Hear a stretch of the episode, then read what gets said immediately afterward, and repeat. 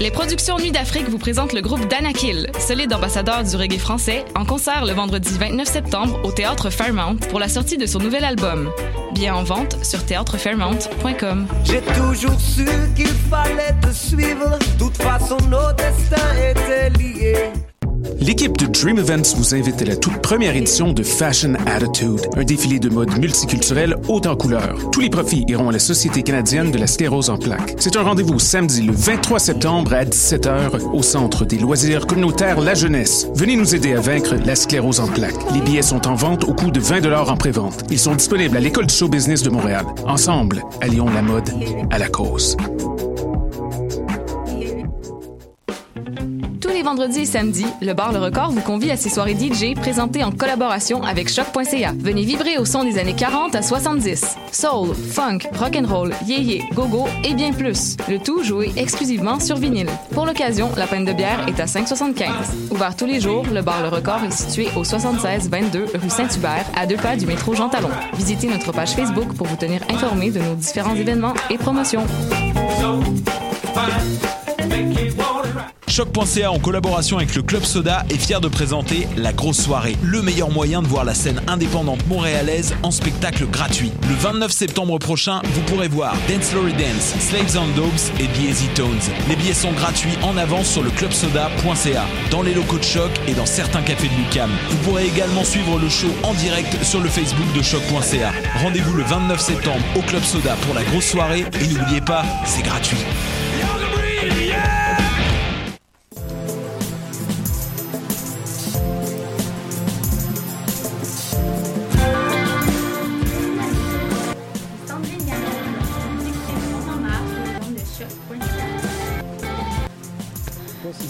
Pour cette nouvelle saison, on vous offre une version 3.0 de l'émission avec plus de chroniques et plein de nouveaux collaborateurs pour une heure d'actualité internationale décortiquée par nos soins.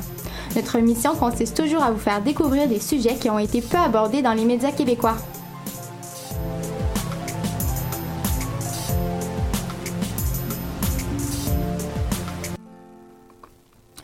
Dans cette édition du 19 septembre 2017, on se penchera sur deux scandales qui ont ébranlé le domaine de la santé en France, avec Adeline et Anna.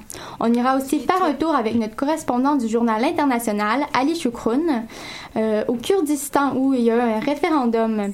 Johan nous entretiendra de l'implication occidentale dans le conflit au Yémen. Thomas nous amènera courir dans les Alpes italiennes. Et un enjeu qui fait beaucoup réagir ici, la menace nord-coréenne. Alex est allé voir les réactions suscitées chez son plus proche voisin, la Corée du Sud. On essaiera aussi de vous expliquer pourquoi les Pays-Bas sont présentement sans gouvernement. Alors, euh, tout d'abord, euh, on va retrouver Adéline.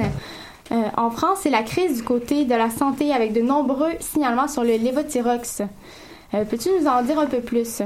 Alors oui, euh, du coup, il y a près de 3 millions de Français qui sont traités avec ce, médicament. En fait, il joue le rôle d'une hormone de synthèse pour combler l'insuffisance ou l'absence de production hormonale par la thyroïde. Donc il permet aussi de freiner la sécrétion de TSH, qui est une hormone qui stimule la thyroïde. Jusque-là, il n'y a pas trop de soucis euh, pour ce médicament. Il doit être pris à vie par les patients. Seulement voilà, en 2012, l'Agence nationale de sécurité du médicament a demandé au laboratoire Merck Serono, qui s'occupait du lév- de changer sa composition pour rendre le produit plus stable. Oui, parce que dans les anciens comprimés, il y avait des risques que les dosages varient d'une boîte à l'autre. La nouvelle formule du lévothyrox est donc mise sur le marché en mars 2017. Les patients y ont eu accès progressivement, le temps que les pharmacies écoulent les stocks de l'ancienne formule pour ne pas mélanger les deux. Mais qu'est-ce qu'ils ont changé dans la composition du médicament cette fois-ci? Donc en fait, la formule active, donc le médicament lui-même, ça n'a pas changé. C'est l'excipient qui a changé, donc c'est ce qu'il y a autour et qui lui donne sa forme de comprimé, qui modifie le goût, améliore la conservation, etc. Par exemple, dans l'ancienne composition, il y avait du lactose et pour des soucis d'intolérance, on l'a remplacé par du mannitol et de l'acide citrique. Et c'est précisément là que les problèmes ont commencé. D'abord, les patients n'ont pas forcément été prévenus parce que les médecins et les pharmaciens eux-mêmes n'étaient pas informés puisque le laboratoire leur avait simplement envoyé une lettre. Et vous savez ce que c'est les lettres? Ça passe comme une lettre à la On les- poste, comme on dit. Voilà. On le reçoit pas toujours. Et puis progressivement, euh, les témoignages euh, d'effets secondaires ont commencé à s'accumuler.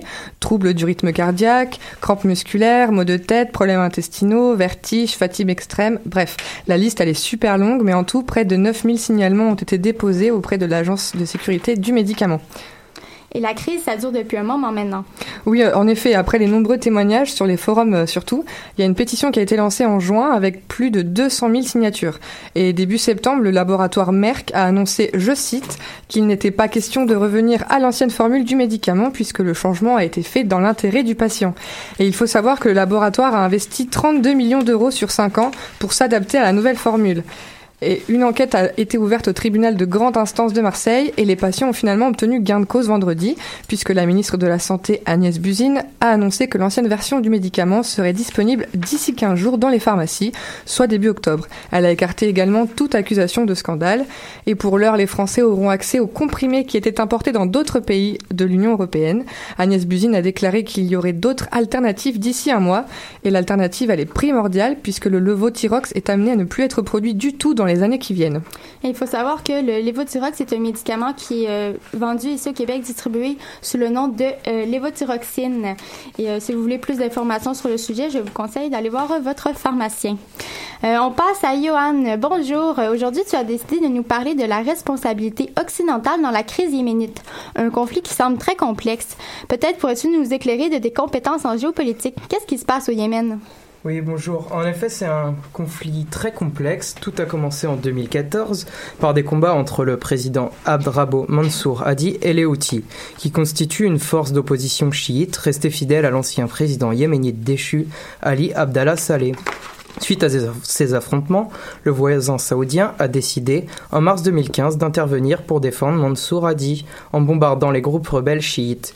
Depuis, la crise s'est embourbée, tant sanitairement que militairement. Depuis deux ans, les civils sont au cœur du conflit.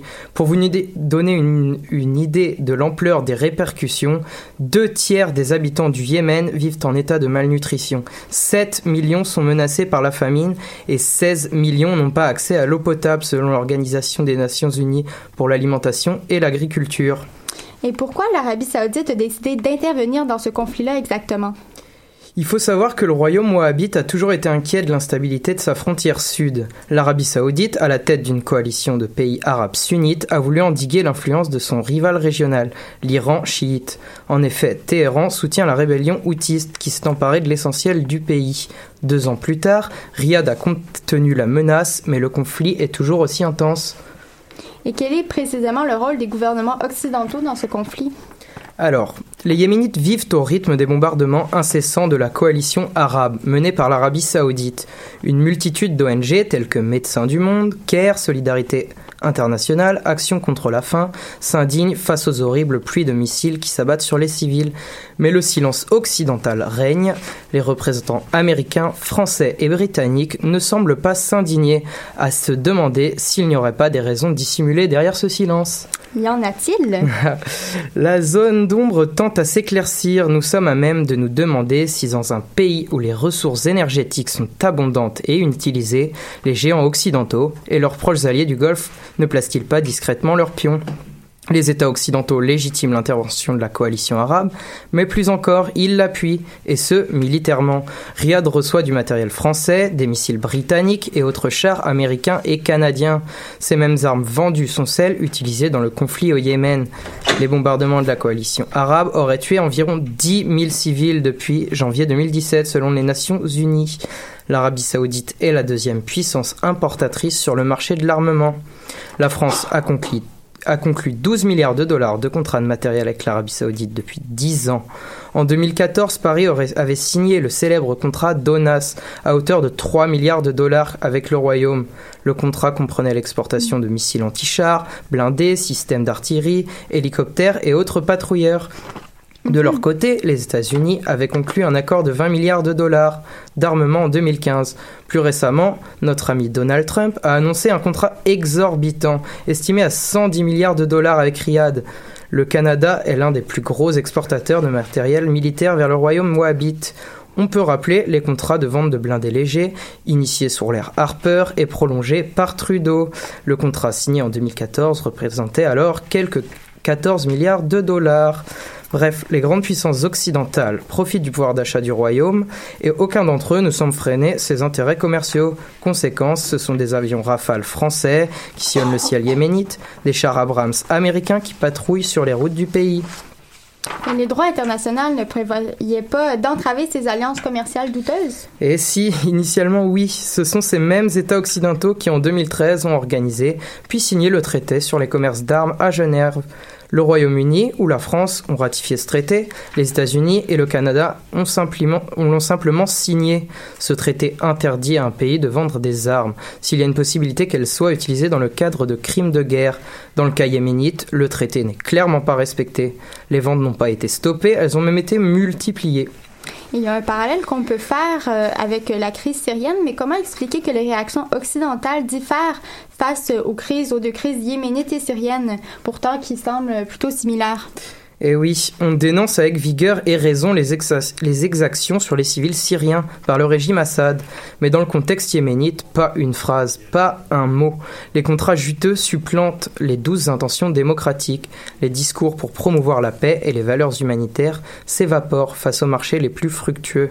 Les références légales du droit international, promues par les grandes nations occidentales, s'éclipsent soudainement. Les diplomaties européennes et américaines soutiennent plus que jamais leur allié stratégique de la région. Donc, dossier à suivre. On compte sur toi pour nous garder informés à ce sujet. Merci, Parfait, Johan. merci.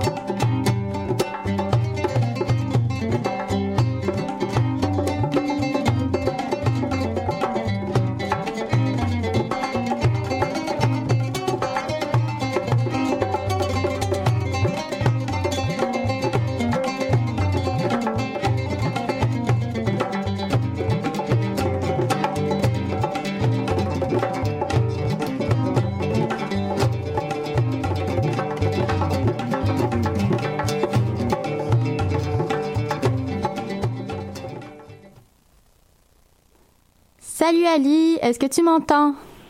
Ouais, je t'entends, Sandra. Super. Alors, bienvenue à ta première intervention euh, au Monde en Mars. Tu es en direct de Lyon et euh, tu euh, es un collaborateur qui nous vient du Journal International. Et puis aujourd'hui, tu vas nous parler du référendum du 25 septembre prochain pour l'indépen- l'indépendance du Kurdistan irakien. Voilà, exactement. Et croyez-moi, c'est d'une complexité sans pareil. Euh, alors, pour faire simple, on a d'un côté le gouvernement irakien et de l'autre les Kurdes. Et euh, quels Kurdes Alors voilà, c'est là où ça se complexifie en fait. Euh, il faut savoir que ce peuple venu du fin fond des âges, euh, d'obédience musulmane sunnite, représente le plus grand peuple au monde sans État. 40 millions. Ils sont 40 millions de Kurdes à cheval sur quatre pays mitoyens. La Turquie, l'Iran, la Syrie et l'Irak. Et malgré leur relative proximité, aucune institution ne les représente tous dans leur ensemble. Du coup, chacun d'eux a développé une histoire singulière qui s'inscrit dans des rapports souvent rudes, on va dire, avec les gouvernements de leurs États respectifs. Le référendum de la semaine prochaine, lui, ne concerne que les Kurdes d'Irak. On comprend bien, mais pour quelle raison exactement c'est que les Kurdes d'Irak? Eh ben, ça c'est une bonne question. La spécificité des Kurdes d'Irak, c'est leur statut de région fédérale semi-autonome depuis 1991. Cette région, composée de 7 millions de Kurdes, est dirigée par le gouvernement national du Kurdistan, le GRK. À sa tête, l'initiateur du référendum, Massoud Barzani. Son parcours peut constituer une réponse à ta question parce qu'il fait partie des nationalistes kurdes dont la rébellion pour les droits de sa, minorité a été matée de manière sanglante par Saddam Hussein dans les années 80. 180 000 morts, une forme d'épuration ethnique qui a été qualifiée de génocidaire par l'ONU et c'est loin d'être l'unique drame qu'ont subi les Kurdes parce que dès le début du XXe siècle, le père de la nation turque, Mustafa Kemal, pratique une politique d'assimilation sévère en interdisant notamment l'apprentissage de la langue kurde et à cette époque, la minorité kurde est même officiellement appelée turque des montagnes. À partir de là, une lente émigration kurde va se produire euh, vers l'Irak. Et ensuite la guerre du Golfe. Exact. Et de- avec euh, avec les années 90, euh, au début des années 90, c'est un c'est un souvenir noir d'une époque tout aussi sombre. D'où cette déclaration récente d'un notable kurde qui m'a particulièrement marqué. Il a dit comment peut-on faire encore partie de l'Irak après de tels crimes?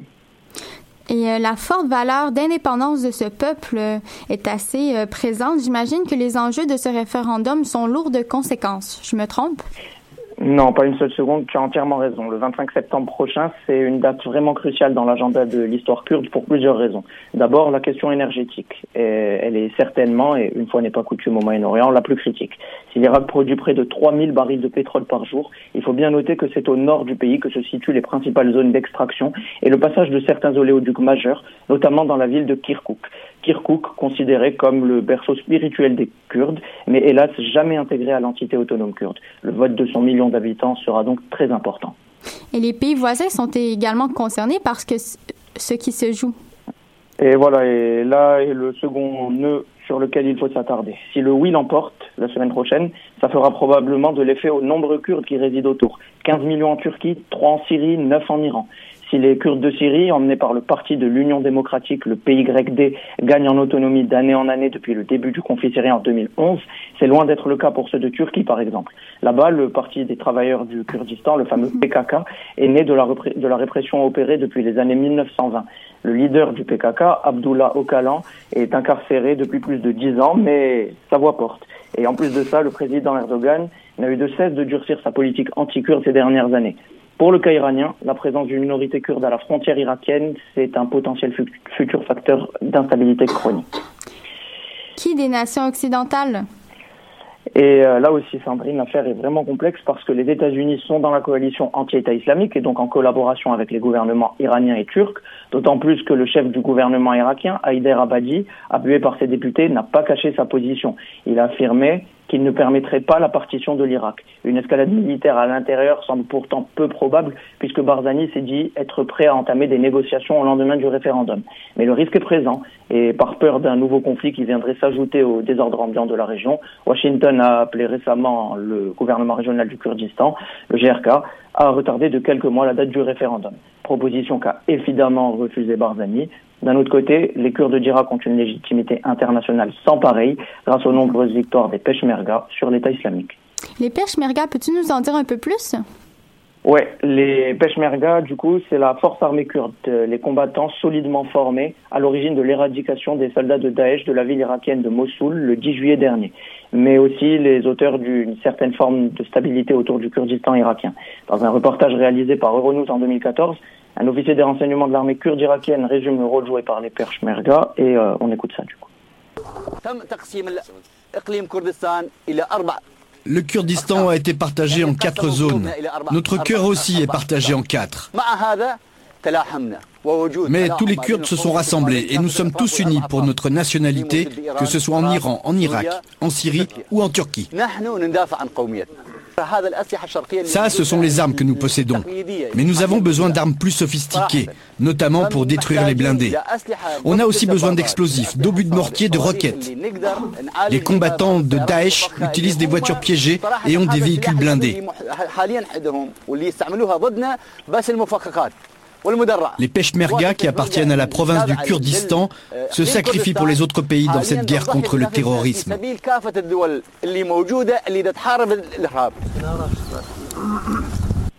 Ali, autant dire que la situation irakienne post-25 septembre va être particulièrement agitée.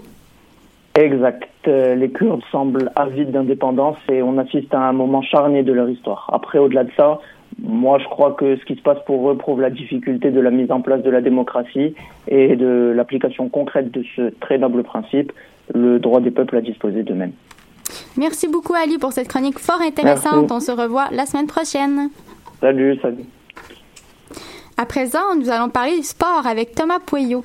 Tu vas nous faire découvrir une compétition vraiment hallucinante qui se déroule chaque année au mois de septembre en Italie. et plus précisément dans la vallée d'Aoste, au pied du Mont Blanc. Alors c'est, je sais pas si vous savez, c'est un endroit euh, notamment réputé pour son jambon. Ça, c'est si vous êtes gourmand. Alors cette compétition s'appelle le Tour des Géants et euh, elle a tiré près de 5, euh, 865 coureurs entre le 11 et le 17 septembre dernier. On pourrait même dire ben, 865 fous. Vous allez tout de suite comprendre pourquoi. Alors c'est une course de trail running. Alors je crois qu'on dit course sur sentier au Québec. Euh, alors pour les adeptes de ce sport euh, à Montréal, vous connaissez sûrement le trail Arikana qui avait lieu il y a une semaine à la Malbaie et qui faisait 125 km. Alors c'est déjà un bon footing. Euh, je sais pas ce que t'en penses, Sandrine. Ah oui, moi généralement, je me limite à 10 km à, à peu près. T'avais pas dit 5 hier? Et ben là, accrochez-vous, là on est, c'est un autre univers. Le Tour des Géants, c'est pas moins de 330 km et surtout avec un dénivelé possible de 24 000 mètres. Alors juste pour vous donner une image, c'est euh, autant que gravir trois fois l'Everest. Euh, donc euh, sur la course, ça représente 25 cols à franchir, dont le plus haut culmine à 3330 mètres d'altitude. Et euh, bah, à cette altitude, on est clairement en haute montagne et vous vous doutez bien que les conditions peuvent être vraiment très difficiles.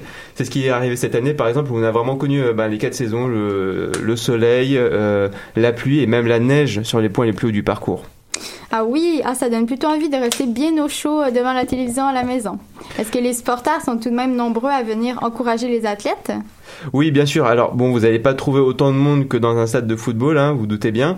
Mais la course, euh, elle, bah, elle traverse plein de petits villages euh, bah, de la vallée d'Aoste, des petits villages de montagne italiens, où euh, bah, les, les habitants, pour eux, c'est une véritable fête. Ils se réunissent pour célébrer le passage des coureurs, euh, un peu comme au Tour de France. Ils font sonner les cloches des vaches. Enfin, voilà, c'est c'est assez bucolique. Et puis, il y a aussi le paysage qui est somptueux. C'est ce que nous confie euh, bah, un coureur anonyme euh, du peloton, Didier Admela. Je pense que c'est une course qui, qui mérite vraiment son déplacement parce que c'est magnifique. On passe dans des endroits euh, préservés, euh, une nature vraiment très très belle. C'est vraiment une très très belle région. Euh, les gens sont adorables. Il y a un grand cœur chez eux et je pense que ça. Des gens qui sont fans de cette course, c'est un peu leur Tour de France quelque part et ils y participent tous en tant que bénévoles. Ok, Thomas, ça a l'air bien sympa tout ça, mais accomplir une telle épreuve doit demander une solide préparation. Alors ouais, il faut vraiment beaucoup s'entraîner. Euh, vous doutez bien. euh, alors parfois 20, euh, parfois 30 heures même par semaine pour les meilleurs. Euh, il faut aussi être habitué à l'altitude car on respire moins facilement au-dessus de 2000 mètres. Il faut connaître aussi le terrain qui est très technique, très caillouteux. Et euh, le jour même de la course, eh ben, le, coureur doit parfaitement euh, préparer son matériel qu'il porte sur lui en permanence. Il doit aussi apprendre à gérer son alimentation, son sommeil, son rythme de course. Et il faut dire que ce genre d'effort n'est jamais linéaire. Vous doutez bien sur euh, 330 km et les coureurs connaissent souvent des hauts et des bas. Extrait de, de quelques témoignages. Il y a des hauts et des bas. Hein, euh, on peut être très bien, euh, on peut être pas bien au bout des 10 premiers kilomètres et puis être bien au 300e. Dans une course, tu peux avoir un, deux ou trois coups de moins bien, ça dépend de chacun. Ici, il y en a plein. Donc savoir trouver comment surmonter tous ces moments, c'est quelque chose, quand on y arrive, de très gratifiant. C'est indescriptible. Et Et qui est... Ah non. Ah, C'était moi. Alors voilà, bon, c'est une question de mental, ben, vous, vous l'aurez compris. Et cette année, qui est-ce qui a gagné cette course? Alors bah, pour cette édition 2017, c'est- le vainqueur est l'Espagnol Javier Dominguez Ledo. Alors bon, je suppose que personne ne connaît cette personne ici, mais bon, c'est sur- surtout un sport d'amateur. Il, euh, il signe le record de l'épreuve en 67 heures 52 minutes, euh, donc soit une moyenne de 4,8 km heure. Euh, et sur bah, tous les partants, il y en a à peine 460 qui sont arrivés. Ça fait un peu plus de 50% de, de finishers. Alors euh, voilà, ça, ça montre quand même la difficulté de la course. Alors je sais pas si ça attend quelqu'un dans le studio de faire ça. Mais totalement, moi je fais ça tous les jours quoi. Mais alors, mis, mis à part le défi sportif évident, il n'y a pas un peu d'argent pour compenser tout ça, tous ces efforts? Non, il gagne Non, il y a quelques quelques milliers d'euros pour le vainqueur, mais c'est vraiment, euh, je pense que ça dédommage à peine le matériel qu'il achète. Euh, non, c'est vraiment pas, c'est vraiment des amateurs qui font ça. Donc, quand je vous dis qu'ils s'entraînent parfois 20-30 heures par semaine, ils ont un boulot à côté, une famille. Enfin, c'est c'est un truc Ouais. Et ils payent la course comme dans tous les trucs. Ça c'est C'est important ça. de le dire. Après, il y en a certains qui sont sponsorisés par des marques, mais ils en vivent pas, quoi. Ça leur permet de juste de couvrir leurs frais. Ouais, ils ont, ils ont, ils ont même pas de, de, de pas de, vraiment de, de commanditaire pour tout ça, non? Commanditaire, ça veut dire quoi? Ça, euh, des sponsors. Ah oui, oui, ils ont des sponsors, oui, dire. oui, oui, Mais ils pas- ont mais des pas sponsors. tous, mais pas tous. Mais Pas non, pas- c'est sûr, je veux dire, c'est peut-être les 20 premiers. Après, tout le reste, ben, c'est des gens, c'est vraiment une passion pour eux. Et bon, bah, ils- Se dépasser. voilà, c'est ça. Voilà, ils ont la reconnaissance de leur groupe de personnes qui doivent être là. Il y a ça aussi, il y a le déplacement de soi, ouais, il y a pas, pas mal de choses. C'est un peu sadomaso, il faut le dire hein, quand même, mais après, euh, voilà, il y, en a qui reviennent chaque année. Je crois qu'il y a même qu'il y en a, ça existe depuis 2010, et il y en a une, une quinzaine qui, depuis 2010, ont fait toutes les éditions. Et si on veut voir les images, il y a des, on peut trouver ça sur YouTube, j'imagine? Alors on trouve ça sur YouTube évidemment, sur Facebook. Là, euh, ce que vous avez entendu, c'était extrait d'un reportage de Canal Plus Sport qu'on retrouve sur YouTube. Euh, et euh, voilà, vous allez sur le Facebook, sur le site, et il y a plein d'images doit qui circulent sur. Internet. C'est super beau. La vallée d'Aoste, euh, je sais pas si euh, vous êtes déjà allé, c'est magnifique. C'est c'est le côté euh, un peu, euh, c'est c'est- ça fait un peu plus méridional que Chamonix. C'est l'autre côté du Mont Blanc, et donc. Et donc voilà, c'est bon. Bah, on, on peut dire que quand on fait cette course, au moins, on a fait le tour. hein. Mais bon, euh, on peut aussi prendre son, son temps. Il y a ce chemin, il peut se faire euh, pour un randonneur moyen en, en 15 jours à peu près. Voilà, et pour nous, euh, en trois mois. Voilà. Non, mais nous on va à Rome faire les Oui, musées et manger des glaces. C'est ça. Et puis bon, on- après là, vous pouvez manger un max de jambon. Il n'y a pas de problème là. C'est super. Bon, mais peut-être l'année prochaine. On se retrouve après Mini Monkey de Marco Carola. I met my lover in a rock and roll song. Turn up the radio, sing loud tonight, boys. I need the static in my life and sings my soul belongs. below Alex, c'est toi après. I heard speaking up was always the best advice. Still, feels like I'm wasting my life. Non, j'ai trouvé ça, j'ai trouvé ça bien. Sauf ce bout-là. Mais ça, c'est ma faute. Donc, euh,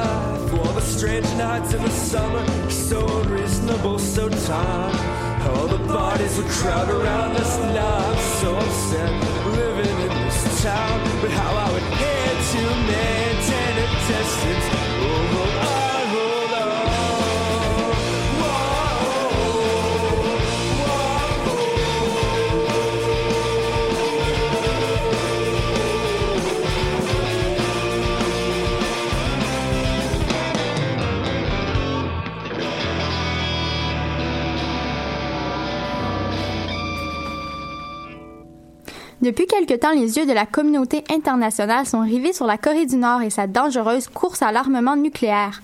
Or, si cette situation suscite des réactions, celles-ci ne sont pas les mêmes partout sur le globe. Alexandre Moranville a décortiqué le dossier pour nous. Oui, tout à fait, Sandrine. Écoute, je me suis penché euh, cette semaine sur les différents écrits euh, des, euh, encore une fois, différents quotidiens internationaux afin de mieux comprendre hein, la vision étrangère de, ce conflit qui est aussi fascinant qu'effrayant. Je dis fascinant pas non au terme, évidemment, de, du bien de cette chose-là. Non, plutôt fascinant parce que pour les gens de mon âge et pas mal pour les gens de tous les l'âge de tout le monde en studio, on n'a pas vécu l'angoisse des incidents de la baie des cochons, hein, qui était l'approche, euh, c'est ce qui s'approche du plus grand spectre euh, nucléaire euh, de l'histoire de l'humanité, hein, un conflit nucléaire que personne n'a jamais vu et que personne n'a envie de voir. C'est une idée qui fait froid dans le dos. Oui, euh, alors imaginez-vous un peu l'angoisse. Hein? Si nous, ça nous angoisse de voir cette escalade, euh, ce conflit nucléaire-là en Corée du Nord, imaginez si ça nous angoisse, nous, comment ça doit angoisser les gens hein, qui vivent très près de ce petit pays-là euh, qui peut exploser à tout moment, comme une épée de Damoclès au-dessus de la tête. Hein? Donc, les plus proches voisins de Kim Jong-un, la Corée du Sud. Oui, hein, c'est en effet sur euh, l'ennemi ancestral de la Corée euh, du Nord hein, que je me suis penché en premier. Euh, en auscultant les quotidiens du pays, je m'attendais pas à trouver autre chose que vraiment de, la haine hein, pour leurs frères du Nord. On s'entend, c'est un conflit qui dure depuis si longtemps. Mais à ma grande surprise, les opinions sont extrêmement partagées. Alors j'ai décidé de m'attarder vraiment sur la Corée du Sud aujourd'hui. J'ai décortiqué plusieurs de leurs quotidiens, de leurs journaux, des opinions, et ça bouge beaucoup, vous allez voir. Alors en juillet dernier, un magazine sud-coréen qui a interviewé le philosophe Tatsuro Uchida en lui posant la question suivante. Est-il possible qu'une guerre entre la Corée du Nord et les États-Unis éclate prochainement? hein? Alors on rappelle les tensions, tout le monde a suivi le conflit, on voit Donald Trump euh, tous les jours qui réplique euh, à son euh, homologue Kim Jong-un. Euh, on rappelle également, il y a eu une tension qui a monté. Washington a annoncé en avril dernier quand même que leur porte-avions à propulsion nucléaire, le Carl Vinson, faisait route vers la péninsule coréenne. Hein. Pyongyang a même menacé de le détruire. Est-ce que c'est un conflit qui est possible? On, on se le pose. C'est une question qu'en tout cas que beaucoup de gens se posent à l'international. Oui, effectivement, on l'a soulevé énormément dans les médias. hein.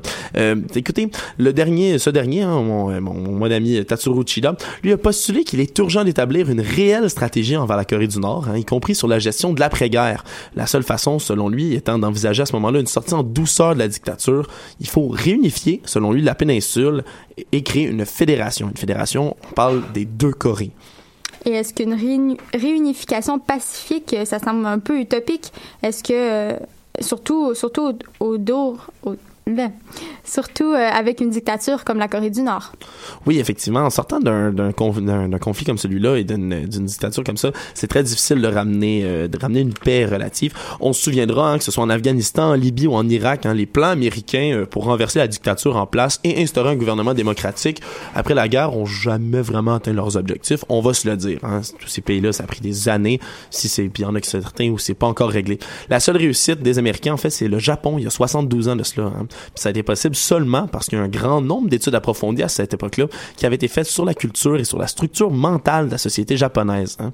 Ça avait été mené tout de suite avant l'occupation américaine. C'est pour ça que ça a permis une transition qui était euh, relativement smooth, si vous parlez de mon anglicisme, et ça malgré le bombardement atomique des villes d'Hiroshima et Nagasaki. hein. Quand même, c'était un conflit nucléaire. Et donc, les Américains possèdent un plan de destruction de la Corée du Nord, mais pas de plan pour sa reconstruction. C'est exactement ça le, cœur du problème, vous avez bien compris. Euh, toujours sur le les quotidiens sud-coréens, pour renverser le régime de Kim Jong-un et mettre en place la démocratie tant attendue, hein, les Américains auraient besoin de s'appuyer sur une collection similaire d'études, comme ils avaient fait au Japon, mais relative à la Corée du Nord. Or, ces études-là, elles n'existent pas ni aux États-Unis, ni ailleurs dans le monde. Il n'y a pas un seul pays, que ce soit la Chine, la Russie, les États-Unis, et même la Corée du Sud ou d'autres. hein. Il n'y a pas personne qui a un plan ou avec lequel on pourrait ramener l'ordre en Corée du Nord si le régime venait à, perdre le pouvoir, pardonnez-moi, à la suite d'une guerre, d'un coup d'État ou d'un soulèvement même populaire. Même c'est une option qui est euh, utopique, encore une fois. Et pourtant, si le régime tombe, le pays ne pourra pas se guérir par lui-même. Mais non, c'est- évident que non, un régime peut pas, euh, ça peut pas se relever comme ça euh, en dehors du chaos. Voilà pourquoi c'est un peu inutile hein, de se demander si c'est possible ou non de gagner une guerre contre la Corée du Nord, parce que même si euh, c'est évident que demain matin les États-Unis peuvent effacer la Corée du Nord euh, de la carte mondiale, c'est sûr. Sauf que dans un autre contexte, celui où la Corée du Nord est enfin libérée, c'est un peuple qui est opprimé. On sait pas ce qui va se passer après. Il y a personne qui a une idée. Ces gens-là restent euh, extrêmement... euh, ils ont tellement eu de propagande et tout. Ils sont Mhm. extrêmement... On peut euh, utiliser presque le terme vendus, lavage de cerveau oui, hein, voilà. à ce moment-là. C'est- voilà, c'est pour, ça qu'on dev- on devrait réfléchir surtout hein, au mode de gouvernement qui assurerait l'atterrissage en douceur dans la communauté internationale de ce royaume, quand même de 24 millions d'habitants, qui, en l'espace de 60 ans, comme tu le disais, a été dirigé par trois générations quand même de tyrans fanatiques. hein. Pire encore, les penseurs sud-coréens ont commencé à évoquer que peut-être, contrairement à ce qui s'est passé en Libye et en Irak, il serait peut-être même préférable qu'un pays soit dirigé par un tyran, même en Corée du Nord, pour une prochaine transition, aussi abominable soit-il, plutôt que d'être livré au chaos, ce qui serait peut-être une option absolument affreuse. Bon, ce sont, des opinions, que je suis allé chercher par-ci par-là, ça représente pas évidemment la volonté entière de la Corée du Sud, sauf qu'il y a beaucoup de gens là-bas qui souhaitent, hein, il y a des familles qui ont été déchirées il y a de cela 70 ans, qui souhaitent un retour, euh, un retour à la paix. Malheureusement, l'opinion euh, internationale maintenant se range plutôt du côté qu'il faudrait un autre gouvernement auto- autoritaire pour euh, assujettir ces gens-là. Ça reste à suivre, c'est un dossier qui est très chaud, voilà. Une perspective peu enviable en tout cas. Mais merci Alexandre. Et je vous parle maintenant de la Bible Belt. Qu'est-ce que la Bible Belt? Connaissez-vous la ceinture de la Bilpe? Est-ce que c'est un objet liturgique ou bien euh, un élément important d'un évangile? Non, non, rien de tout ça. Eh bien, c'est euh, c'est ainsi qu'on appelle une région des Pays-Bas et vous allez comprendre pourquoi. Dans le dialogue, dans la diagonale, pardon, partant du centre du sud-ouest du petit pays, et euh, c'est dans le fond, c'est une région qui est à ce moment-là extrêmement traditionnaliste. Et le Parti chrétien, la Christian Uni, est, vraiment euh, très euh, majoritaire dans, tout, euh, dans tous les comtés là-bas. Et la Christian Uni, c'est un sympathique parti anti-avortement et homophobe qui revendique le repos complet le jour du Seigneur. Donc le dimanche, on fait rien, même pas aller chez la coiffeuse ou faire du lavage. Et le terme Bible Belt, ça fait écho à ce surnom qu'on donne au sud conservateur des États-Unis. Et donc, c'est une région aussi où le, le nombre d'églises par habitant va être très élevé. Dans un petit village qui s'appelle Urk, il y a 19 églises pour 20 000 habitants. Et euh, le dimanche, les gens vont à l'église deux fois par jour, une fois à 10 heures et une autre fois à 16 heures. Alors, la Christian Uni, c'est euh, pas un parti qui, a, qui est vraiment euh, qui a un gros poids politique parce qu'il n'a remporté que 5 sièges sur 150 aux dernières élections législatives de mars 2017. Mais il faut savoir que le Parlement du Pays-Bas est extrêmement divisé. Par exemple, le gagnant euh, de ces élections, Mark Rutte, a rapporté 30 33 sièges. Et la première opposition, euh, qui est un parti euh, qualifié de xénophobe et islamophobe, a remporté 20 députés. Alors, à ce moment-là, le 5 députés paraît un peu plus important. Et donc, euh, je vais vous parler du, euh, parti euh, de Gert Wilders, qui s'appelle le Parti pour la liberté, donc ce parti islamophobe, a quand même extrêmement augmenté dans les sondages. Et le gouvernement de Mark Rutte, qui est plutôt libéral, centre-droit, a perdu de nombreux alliés modérés chez le Parti travailliste. Il va donc falloir qu'il négocie avec au moins trois autres partis pour parvenir à une majorité au Parlement, euh, en tout cas selon Reuters. Et donc, la Christian Uni devient euh, un des collaborateurs privilégiés et qui représente un peu l'ordre porte-étendard de cette coalition. Et euh, on, voit donc que le regroupement gouvernemental s'annonce très difficile. Ce qui fait que depuis les élections de mars 2017, il y a maintenant six mois, les Pays-Bas n'ont toujours pas de gouvernement.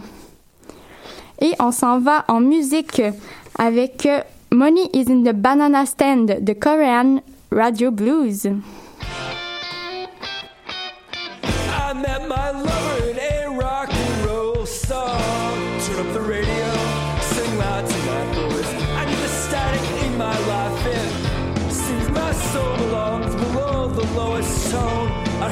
Heard up was always the best advice. Still, feels like I'm wasting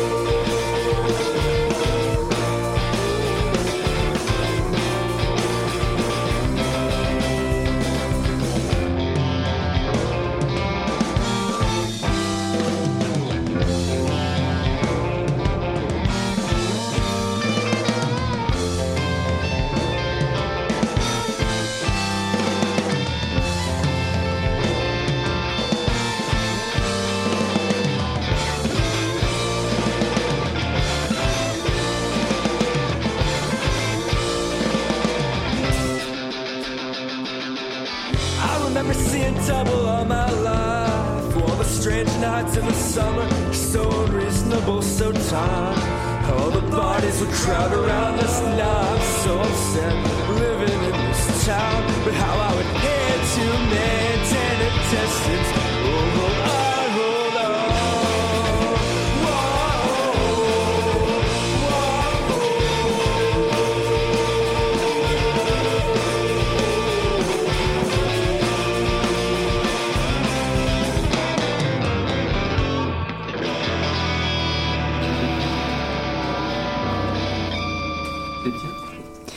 Re-bienvenue au Monde en marge sur les ondes de choc.ca.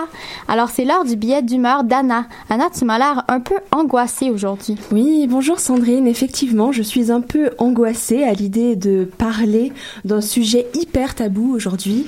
Euh, bon, c'est vrai en général, j'aime bien mettre les gens mal à l'aise, euh, les contrarier, les embarrasser, tout autre synonyme du mot gêné, toujours dans le but de créer un débat évidemment, bien sûr. Euh, mais je suis plutôt choquée aujourd'hui. Alors, je revois vos yeux que vous vous demandez, mais de quoi va-t-elle nous parler celle-là? Alors, euh, Thomas, surtout, t'as envie de t'enfuir déjà. hein? Oui, on a parlé du thème hier et là, j'ai envie de m'enfuir. Là, je vais être mal à l'aise tout de suite. Alors, euh, tiens, par exemple, toi, Alex, euh, Oui, qu'est-ce qui se passe qu'est-ce qui te rend hyper mal à l'aise, à part ta belle-mère, bien sûr?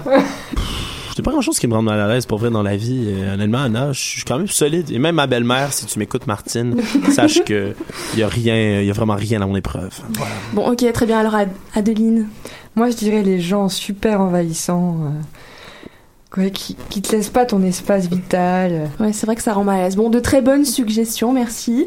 En fait, aujourd'hui, je vais vous parler d'un truc qui est un peu plus, euh, euh, voilà, malaisant. Le toucher vaginal. Accrochez-vous bien, ça va être sympa. Alors, non, je ne parle pas du toucher vaginal, le doigté de plaisir, le moment d'intimité avec l'être cher ou moins cher. Euh, non, je parle du très clinique euh, terme toucher vaginal qui se passe entre les quatre murs d'un hôpital. C'est tout de suite moins rigolo. Je savais que ça allait mettre un petit froid. Mais alors, pourquoi parler de ça aujourd'hui? Hein Oui.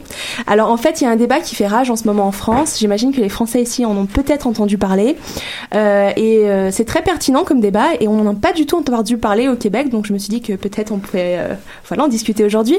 C'est sur le consentement médical et évidemment le consentement médical pour le toucher pelvien ou rectal. Alors, vous allez me dire, j'ai jamais entendu ça, quelqu'un qui fait un TV ou TR sans consentement. TV, TR, bon, c'est le jargon médical, ça fait plus style. Eh bien, malheureusement, il y a, comme je vous disais, une polémique qui enfle depuis plusieurs mois en France, notamment sur les réseaux sociaux. Tout a commencé par le tweet d'un pharmacien parisien qui a publié un document provenant de la faculté de médecine de Lyon suggérant que les externes assistants d'opération ont la possibilité de procéder à des touchés vaginaux sur les patientes endormies. Oui, je sais, c'est glauque. Mais attendez de voir la suite. Alors, pas plus tard que le lendemain, le document a été évidemment retiré du site de la faculté de médecine de Lyon euh, Sud, qui a voulu jouer à ni vu ni connu, mais malheureusement ou heureusement, avec la magie d'Internet, rien ne se perd de nos jours. Et donc, on pouvait encore lire ce fameux document donné comme consigne interne aux étudiants en stage, qui stipulait bien que l'examen clinique de l'utérus et des annexes, donc bon, annexes, on s'imagine bien ce que c'est, euh, pouvait se faire en apprentissage au bloc sur les patients endormis. Alors là, Des patients, des patientes, je m'excuse, je te coupe, des patientes Oui. qui ont le consentement est pas donné? alors Du tout? C'est c'est ça l'affaire, c'est que souvent c'est demandé quand elles sont éveillées, mais quand elles sont endormies, c'est moins sûr. Il y a, il y a l'air C'est moins évident. Alors, mais, Euh, c'est alors écoute la suite, tu vas voir, il y a des chiffres un peu alarmants. Je t'écoute. Alors euh, bon, alors le scandale, tout s'enchaîne très vite. Le jour même, une conférence est organisée pour permettre aux médecins de servi- du service gynécologique de Lyon Sud de répondre à ces accusations-là, qui seront euh, fermement démenties par l'établissement dès le début. Euh, même que le chef du euh, service de Lyon Sud, François Goffier, a déclaré officiellement qu'il ne savait pas d'où venait euh, cette affiche ou ce document. Et donc euh, le, le document à la, à la base de cette polémique-là est toujours un mystère aujourd'hui. D'où vient-il Qui l'a posté? On ne sait pas.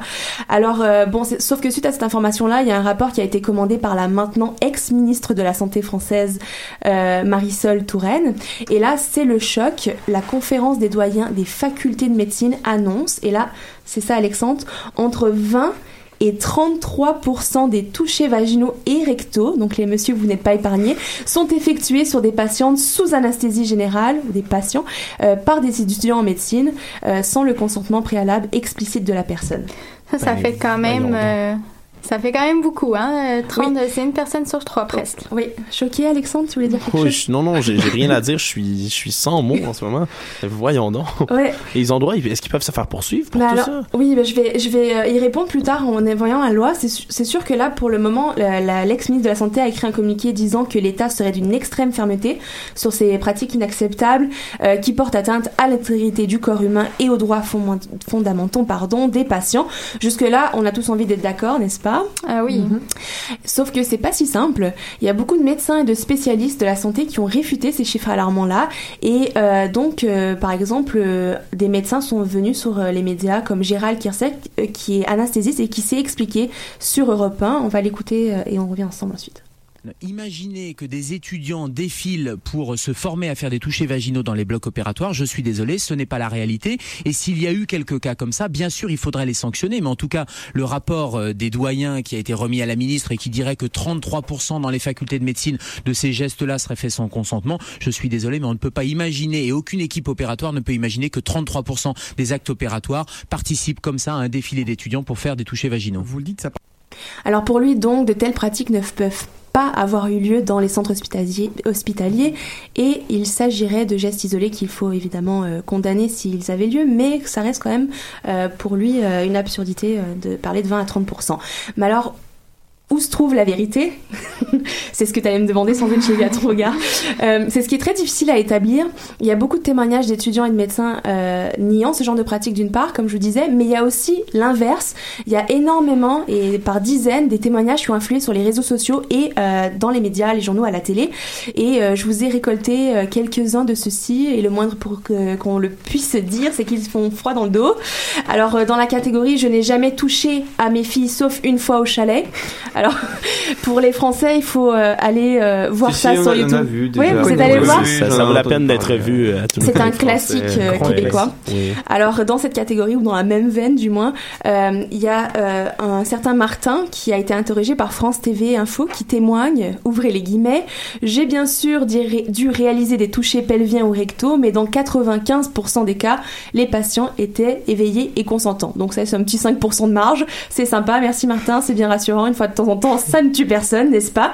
Alors il y a un autre témoignage qui laisse moins planer le doute cette fois, une certaine Morgane qui est médecin généraliste et qui a effectué son externat en 2005 et elle raconte que certains étudiants ont dû effectuer des touchés rectaux sur des patients pendant une opération de l'appendicite alors que ça n'avait aucune utilité dans, la, dans le cadre de l'intervention.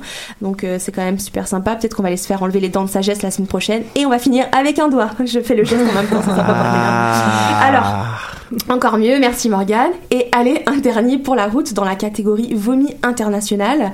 Alors, une étudiante en cinquième année de médecine a quand, même, quant à elle rapporté au magazine Mademoiselle les touchés vaginaux et rectaux. Je m'y habitue toujours pas, un touchés vaginaux et rectaux, les TR et les TV, qu'elle et une vingtaine d'autres étudiants ont été invités à pratiquer sur une seule patiente dans le coma avant qu'elle ne meure. Alors, je sais pas si vous en avez entendu parler. Bah, moi, je Non. pensais que c'était sur une patiente qui était déjà morte. C'est un peu moins pire, mais ça reste quand même. là là euh, là là. Ouais, mais alors en fait c'est ça, elle était pas, elle était pas morte, mais elle était en train de mourir. C'était qu'une question d'heure. Elle était vraiment euh, euh, en dehors de toute ressource thérapeutique. Et donc, euh, sur, euh, sur ces dernières heures de vie, cette dame a dû subir 20 étudiants gantés, vaselinés, à la queue leu non seulement pour le toucher vaginal, mais également un toucher rectal, l'horreur. Donc euh, voilà. Je, je veux dire, même ici, même au, même au Québec, on a besoin d'un consentement pour, même si t'es un cadavre, même si t'es mort, t'as besoin d'un consentement pour donner ton corps à la en science. France aussi, C'est ça, mais en France aussi, c'est que le Code de la santé est, est très clair à ce sujet. L'examen d'une personne malade dans le cadre d'un enseignement clinique requiert son consentement préalable. Donc, pratiquer un toucher sur un patient qui n'a pas donné son consentement est illégal en France. Et euh, d'ailleurs, les signataires de la tribune TV sous AG, AG pour anesthésie générale, euh, c'est une tribune qui est sortie euh, sur Internet, euh, une pétition en fait, euh, de temps après la polémique. Et, euh, et ils vont encore plus loin sur leur, euh, sur leur euh, tribune en qualifiant les touchés sans consentement comme des viols et urge le gouvernement de faire son enquête. Alors le ministre a assuré qu'il continuerait, le ministère pardon a assuré qu'il continuerait de veiller au respect absolu de la loi et que si des infractions étaient avérées, elles seraient inadmissibles et devraient être sanctionnées. Dans la prochaine année, une inspection en milieu hospitalier va être lancée et elle permettra peut-être de mieux évaluer l'ampleur du phénomène. Et ici au Québec, qu'en est-il? C'est ça. Donc pour répondre à vos, vos questions à toi et Alex, au Québec, euh, c'est la même chose. Euh, le code euh, des, enfin le guide des pratiques est aussi clair qu'en France, il faut absolument le consentement de la patiente. Mais en parlant avec une gynécologue euh, ce week-end, elle m'a avoué à demi-mot que souvent on demandait le consentement avant, euh, par exemple, que la patiente soit endormie. Mais ça arrivait que euh, y ait un, deux, voire trois étudiants en plus qui s'ajoutaient pour venir faire le toucher. Donc c'est respecté certes, mais c'est pas parfait. Donc on va peut-être avoir le même questionnement ici au Québec. Peut-être qu'on aura les mêmes témoignages. Est-ce que des gens, euh, est-ce que ça va pousser certaines personnes à révéler euh, des choses qui se sont passées au Québec? Peut-être. Voilà. Il faut commenter en bas là dans le dans le dans le le- l'onglet en dessous de notre vidéo et puis je sais pas je voulais savoir aussi l'équipe qu'est-ce que vous en pensez? Vous viol pas viol choquant pas choquant? Bah, attends, c'est un, c'est un viol. On- attends, euh, t'es pas consentant, euh, ça viole ton intimité.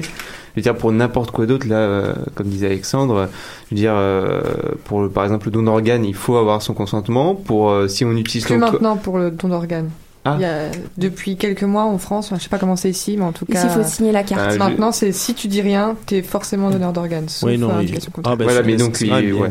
mais euh, mais même si tu donnes ton corps à la science, il faut, enfin, je veux dire, il faut, bah, c'est c'est pareil. Faut il avoir approuvé à l'aval, Faut quoi. approuver. Ouais. Donc, euh, moi, je trouve ça scandaleux que qu'on utilise bah, ton corps comme ça, euh, sans, C'est ça. sans, sans, sans ton avis.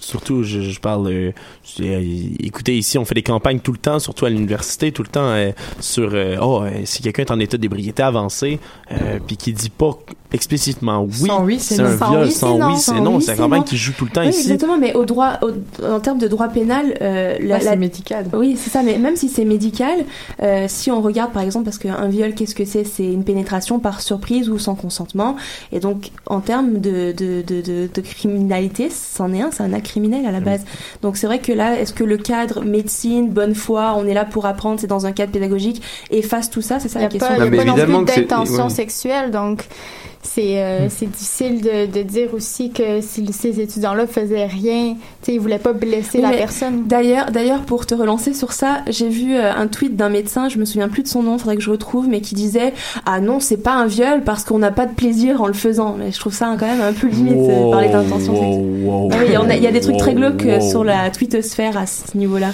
Moi, je comprends absolument pas qu'il y ait dans la formation des cadres qui ne réagissent pas. Il y a forcément quelqu'un qui regarde, donc qui assiste à ça. Et Mais je comprends vraiment Justement, en général, c'est que la, la, la requête de faire le toucher, je fais toujours les gestes, je suis désolée, hein, c'est plus fort que moi. Le toucher est en général demandé par la hiérarchie. Donc, c'est les étudiants qui, sont, qui ont une certaine pression de réussir leur stage, qui osent pas dire non. Et en fait, ça est ressorti dans plusieurs témoignages, ça vient de la hiérarchie, c'est une pratique qui est faite depuis longtemps. pas. Il y a donc, bien les- des femmes déjà dans la hiérarchie. Elles doivent être plus sensibles à cette question. Je ne sais pas. Je... Ouais, ça, c'est un autre débat. Et peut-être Je- qu'autour de cette table, on a peut-être déjà vécu euh, Oula, sans oula, le savoir. oula. Non, moi, j'ai jamais été sous anesthésie générale, alors euh. Moi, j'avais 5 ans la dernière fois, donc j'ose espérer que non. Ah oui, non, là, ça, à un certain point, ça, ça devient de plus en plus glauque. Ouais. tu sais, on dit, on dit que quelqu'un est en état d'ébriété, comme je disais, il est pas tout là, fait qu'on on lui, on lui touche pas. Et là, c'est pire, c'est est- la là, il est anesthésie plus là du générale. ouais. C'est plus rien, il pourra même pas le sentir, là. il même pas se réveiller. Ouais. Voilà, bon ben. Eh bien, si euh, vous voulez aussi réagir à ce sujet euh, assez chaud, vous pouvez le faire sur notre page Facebook. N'hésitez pas.